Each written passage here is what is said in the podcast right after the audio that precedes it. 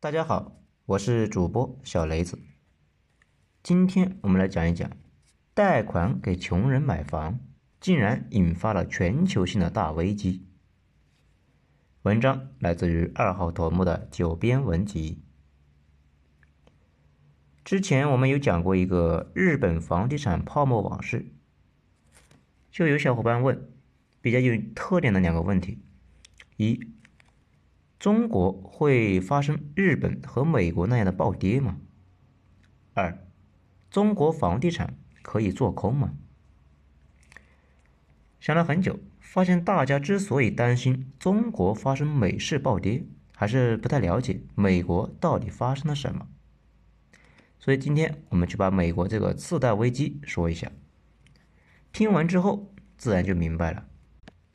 毕竟我们都是普通人，所以呢。今天讲也不会出现什么 CBS、CDO、ABS 这样晦涩难懂的金融词汇了，我们还是一样说人话。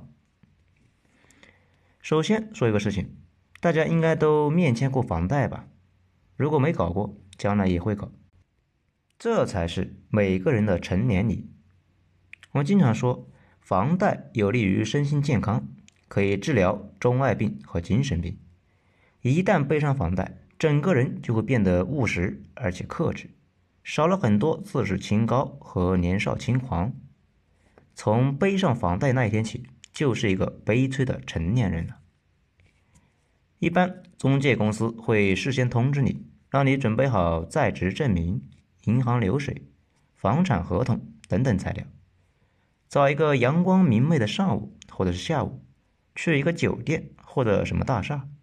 在一个角落里面，有一个穿着考究精致淡妆的银行妞在接待你，审核材料，然后问几个问题，让你填一张申请表，然后把收集好的材料塞进包里面，告诉你回家等消息吧。再过几天，突然给你打电话说房贷下来了，或者是被拒了。如果已经批了，就会让你去签房贷合同。为什么我们讲美国次贷危机？却先在这里面讲中国房贷申请呢？因为这个过程就是风险过滤的过程。一般来说，银行会务必确保你的收入是房贷的两倍，而且有足够的首付。毕竟能够攒下这么多钱的人，肯定比一毛钱积蓄都没有的人那靠谱一些。首付和审核还款能力就是银行的防火墙。这基本是六百年银行史中恒定的铁律，只贷款给能还钱的人，不然贷款还不上，就需要银行一起来承担风险。这一点在全世界那是通用的。事实上，现代银行业务的祖师那就是西方。这种先审核资质，然后再放款的原则，在过去几百年中一直都是主流。回到十几年前，美国人发了飙。他们想赚钱那是想疯了，竟然贷款给没有还款能力的人，终于引发了灾难性的后果。那这又是怎么回事呢？事情的起因跟一种金融创新有关，比较有代表性的是一个叫新世纪金融公司这个放贷公司。这个公司跟华尔街合作，搞出来一系列的金融创新，最后把大家一起拉下了水。以至于二零零八年，我的大学师哥他们毕业都不好找工作。那一年去学校招聘的企业将近少了一半。大家感受一下这种传导机制那是有多猛。以往大家申请贷款也是按照我上面说的那个流程来的，你申请贷款，银行审核，确认你能不能还得上，再决定是不是要贷款给你。但是新世纪金融公司可不是这样的。这个公司狂到十二秒确认给你是否贷款，十二秒能干什么？撒泡尿都完不了事。这么快时间给答复，只有一个可能，就是根本没审核就直接放款。这里面就有个问题：新世纪公司是憋着尿准备放完贷去厕所，还是怎么回事呢？为什么这么着急给大家放贷？这就跟美国当时的大环境有关。美国人当时跟中国现在有点像，很多有钱人需要自己的财富跑赢通货膨胀，所以呢，就天天琢磨怎么玩投资。像新世纪金融公司这类的公司的业务，就是吸收这类人的投资，然后将来给人家高回报。但是金融机构的盈利手段就是收手续费，所以着急贷款出去好收手续费。但是放贷这件事情看着容易，做起来难，并不是想贷就能贷出去的。尤其新世纪这种放贷公司啊，更不好做。因为美国当时条件好的人也就那么多，该买的已经买了，剩下的不多了，那可不得抓紧收客户。至于风险的问题，他们也想过了，我们一会儿再说。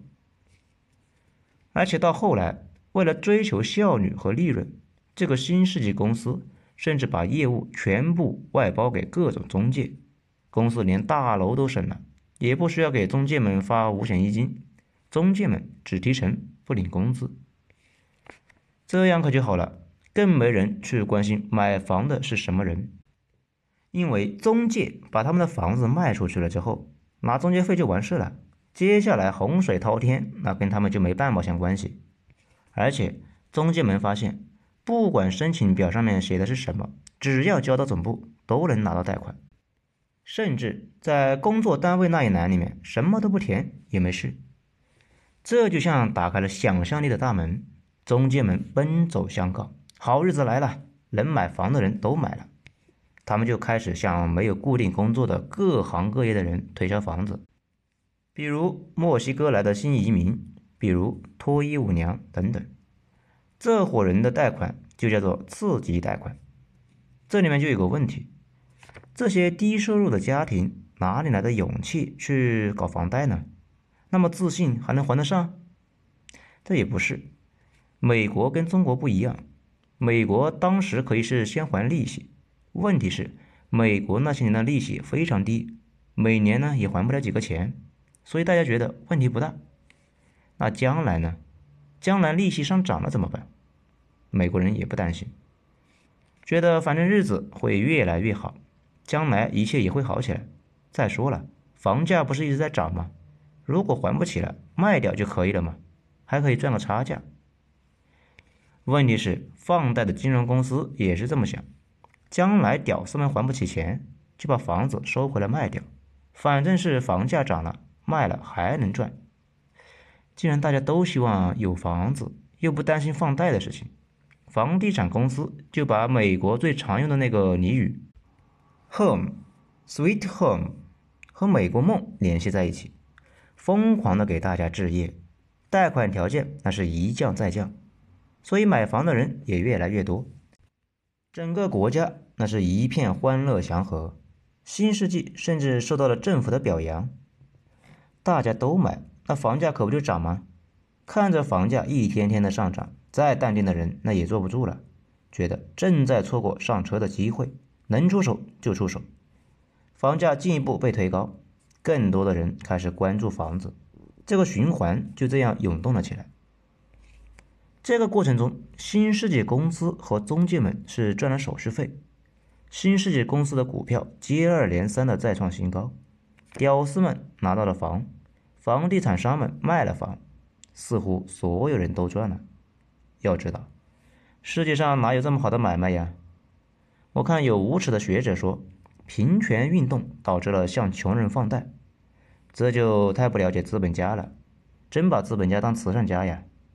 资本家的每一个行为都是精心计算过的，有时候会错，但绝对不会大规模做慈善。这里有个问题，以新世纪公司为代表的这对公司哪来的这么多钱到处放贷呢？直接点回答就是，他们没那么多钱。他们是金融公司，不是银行，不能吸收储蓄，但他们可以搞金融衍生品。咱们假设新世纪公司贷款给张三、李四、王二麻子等几个 loss 啊，这几个人呢签了房贷合同，欢天喜地的住进了自己的房子里面，承诺每个月会还月供。新世纪公司相当于是给他们买了房，钱花了，自己手里面有一个房贷合同。这个房贷把握在自己的手里面，也干不了别的，是不是可以想想办法做点什么呢？这个时候，史上最具有想象力的一个金融创新出现了。为什么不把这些房贷合同卖掉换钱，然后再继续放贷呢？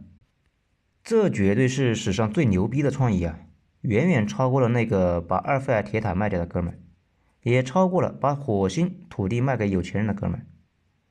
因为他们这个想法里面有个关键点，那就是滚动。因为只要把贷款合同包装一下卖出去，就有新的钱，新钱又可以去放贷，可以继续卖贷款合同。但是你想卖这些房贷废纸，会有人买吗？那大家又不傻，凭什么买呢？除非，哼哼，除非你支付很高的利息。这种感觉就很像之前那个电影里面的剧情，坏蛋说。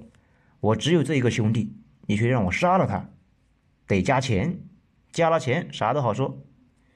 就这样，房贷合同打包起来，做成了一个债券，有点像我们去腾讯理财通里面看到的那个高风险高收益的理财产品，承诺很高的一个回报率，然后到资本市场上去卖，理财产品的收益就由房奴们来月供来支付，比如。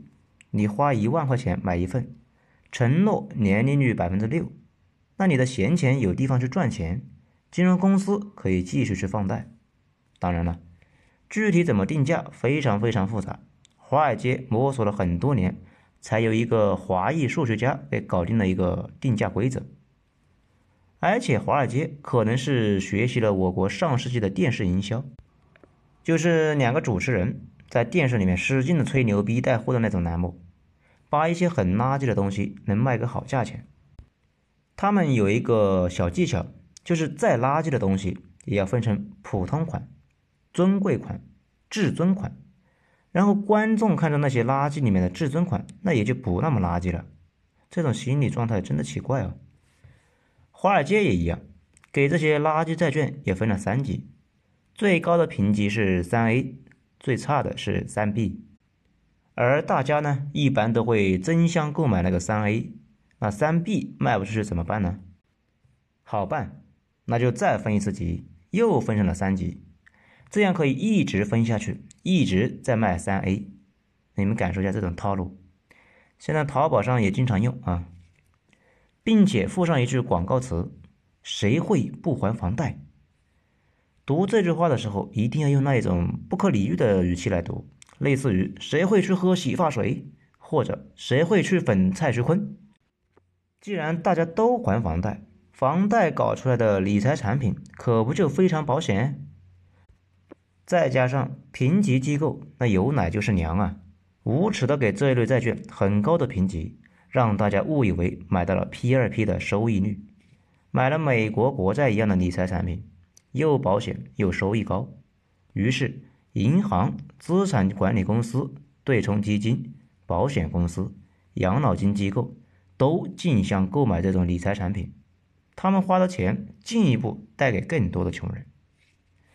如果只卖给美国人，影响也不会那么大。这些理财产品还卖给了德国人、英国人，甚至只有三十万人口的冰岛，以前是钓鱼的，突然间很冲动，也从市场上带了高利贷。去买美国发行的次级债，顺顺理成章的那些垃圾债券，后来是一文不值，冰岛也跟着破产了。有点像你借高利贷买乐视股票，一开始还挺开心的，然后你们都懂，组合拳打下来，收到了奇效。这一类次级债券搞出来的证券，在资本市场上遭到疯抢，这下好了，所有人都开心了。到这里。新世纪金融公司的另一个问题也解决了，不再担心风险的事情，因为风险已经转嫁给了买理财产品的那伙人。但是同时又有一个新的问题，卖的太好了，不够卖怎么办呢？赶紧放贷啊！这也就催生了金融机构进一步降低门槛，向各式各样的人放贷买房，并且首付一降再降，甚至最后降成了零。把更多人转变成贷款买房的客户。我们刚刚讲了，本来买不起房的下层阶级们有房了，房产公司卖房了，贷款公司先放房贷，再卖房贷包装成了债券。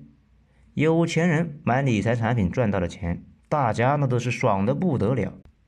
不过，正如生活本身最见不得大家都开心一样，这种集体的狂欢背后，巨大的风险在潜伏，并且一点一点的在积累，等着机会爆发。到了二零零五年，美国房价达到了二十七年来的最高，次级抵押贷款规模也达到了空前的规模，接近一点一万亿。也就是金融机构贷给还款能力堪忧的人一点一万亿美元的房贷，占整个房贷市场的百分之一十四。讲到这里，大家再体会一下那句话：房价是老百姓借银行的钱给推高的。这就是为什么现代对房地产的影响是核武器级别的。一般大家所谓的放水，其实就是银行借出来的钱。而我们刚才说的那个新世纪金融公司，在那几年里面狂飙猛进的过程中，自己也受益匪浅，股票从九点七六美元一直涨到了二零零六年初的六十六点九六美元，涨幅高达百分之五百六十一，相当于美国的乐视和暴风影音，投资人都赚了大钱。唯一担心的是，今后有钱人的生活枯燥而且乏味，该怎么过？当然了，并不是所有人都糊涂。当时也有分析师认为，这些金融公司太过激进，可能孕育了巨大的风险。还有巴菲特，他警告说，这些理财产品是大规模杀伤性的武器。不过，很多美国分析师认为，没必要庸人自扰。巴菲特属于老派投资者，赚不到次贷的钱，就变成了柠檬精。而且认为他只了解自己熟悉的东西，而拒绝接受新的事物。希望老头再接再厉，要接受新事物。这种以欢乐的游戏一直玩到二零零六年的下半年，终于出事了，因为美联储加息了。加息之后，房贷暴涨，很多穷人一下子就还不上房贷了。还不上怎么办呢？还能怎么办？直接断供呗。金融公司没收了这些人的房产，拿到市场上去拍卖，这一下子把事情给搞坏了。了解经济学的都知道，供求平衡，如果市场上突然出现大规模的抛售，必然会把房价给打下来。果然，房价开始下跌，这个影响就范围就扩大了。房价下跌之后，很多人惊讶的发现，自己房子还没贷款之前。比如我贷了一百万买套房子，现在房价只值八十万了，所以赶紧把房子给放弃了。然后金融机构手里面的房子就更多了，继续卖，房价继续跌，加速度的跌，房价暴跌和大面积的违约，开始让那些有按揭贷款包装成的理财产品一文不值。问题是很多公司借高利贷买了一堆的这玩意，这下可出事了。如果理解起来费劲，就想想我们之前说的那个例子：你借高利贷买乐视，然后乐视跌成了鬼，你怎么办？所以借钱买了大量这种垃圾债券的雷曼兄弟银行首先爆掉了。问题是买这种债券的不止一个雷曼，大家都买了，大家都在倒闭的边缘。比如贝尔斯登也要破产，两房也崩溃了。啊两房是房地美、房利美。到此为止，危机就这样爆发了，数万亿的债券变得是一文不值，那些借了高利贷买债券的公司全被拖下水。不仅如此，保险公司也要破产了。这又是怎么回事呢？原来当时大家买了自己债券之后觉得不安全，就给这些债券上了保险。比如我的债券如果贬值了。保险公司就得给我补上，在贬值之前，我每年交保护费，保险公司每年收保护费那是开心的不得了。真等到大家都来要钱了，保险公司傻眼了，他哪能支撑住那么大规模的各类金融衍生品呢？保险公司哭着也要破产。后来的事情大家也都知道，美国赶紧降息，并且释放了天量的美元，先借给华尔街银行。让他们把窟窿先堵上，先别破产了，然后通过降息刺激经济，又引出了一堆的问题，按理说讲到这里也该收尾了，先回答我们开头的那两个问题：我国如果发生暴跌，那也不会是美式的暴跌，因为我国的首付非常高，而且贷款审核非常严格，发生大面积违约的概率还是很低的。其次，如果美国单纯大面积违约，那也没事。问题在于，大量的垃圾债券渗透到了整个的经济系统里面，所以银行都花了无数的钱买了天量的债券，而且这些钱还都是借的。在这个基础上，又有无数的金融衍生品，这个东西复杂到连知名天才伯南克都承认自己都不太明白这什么东西。这些东西拖垮了整个金融系统，我国的按揭并没有流通开，在银行仓库里面放着。毛病是没法拿去赚钱，好处是出不了什么问题。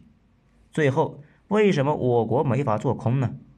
其实美国做空的也不是房地产，空头们做空的是我们上面说的那些债券。你给那些债券做个保险，等房地产崩了，那些债券就变成了废纸。保险公司赔你钱，就像你给自己的房子上了个保险，房子塌了你就拿保险金。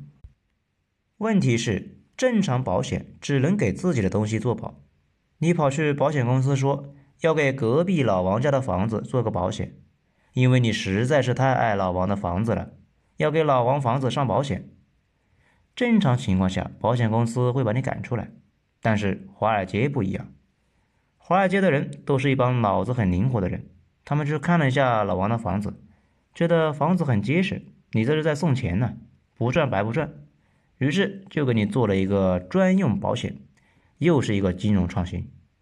如果老王房子没塌，你每年交保险金；如果塌了，就赔你钱。做空的人就是买了大量的这种次级债券的保险放在家里面，等着房价暴跌。房价暴跌之后，债券也暴跌，他们赚翻了。而我国根本就没有房地产按揭债券，更没有债券保险，你是做空什么呢？整体而言吧，金融是个好东西。马克思说了，没有金融融资，等攒够钱再去修铁路，那永远也修不出铁路。唯一的办法就是先借钱修，修完了之后赚钱还。但是金融同时又有黑暗的一面，如果放任自流，系统里面每一个人监守自盗，那种感觉就好像是如果没人监管，商家用烂苹果给大家做果汁一样，普通人怎么知道里面是什么呢？上次次贷危机也一样，金融系统里的人在为了自己的利益各种使坏，监管部门也啥都没做，坐看他们把风险变成灾难。我们也已经看到了结果。